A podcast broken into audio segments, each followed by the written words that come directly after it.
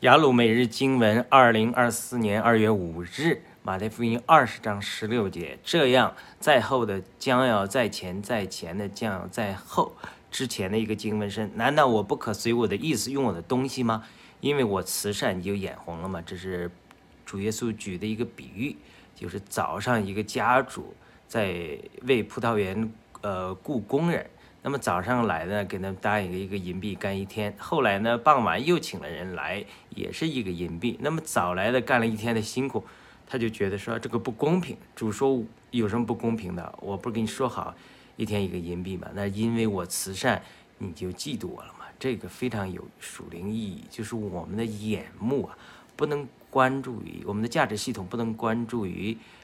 这个我们的工作和别人的承认，这个价格，我们我们应该关注的是主和主的应许，主的工作。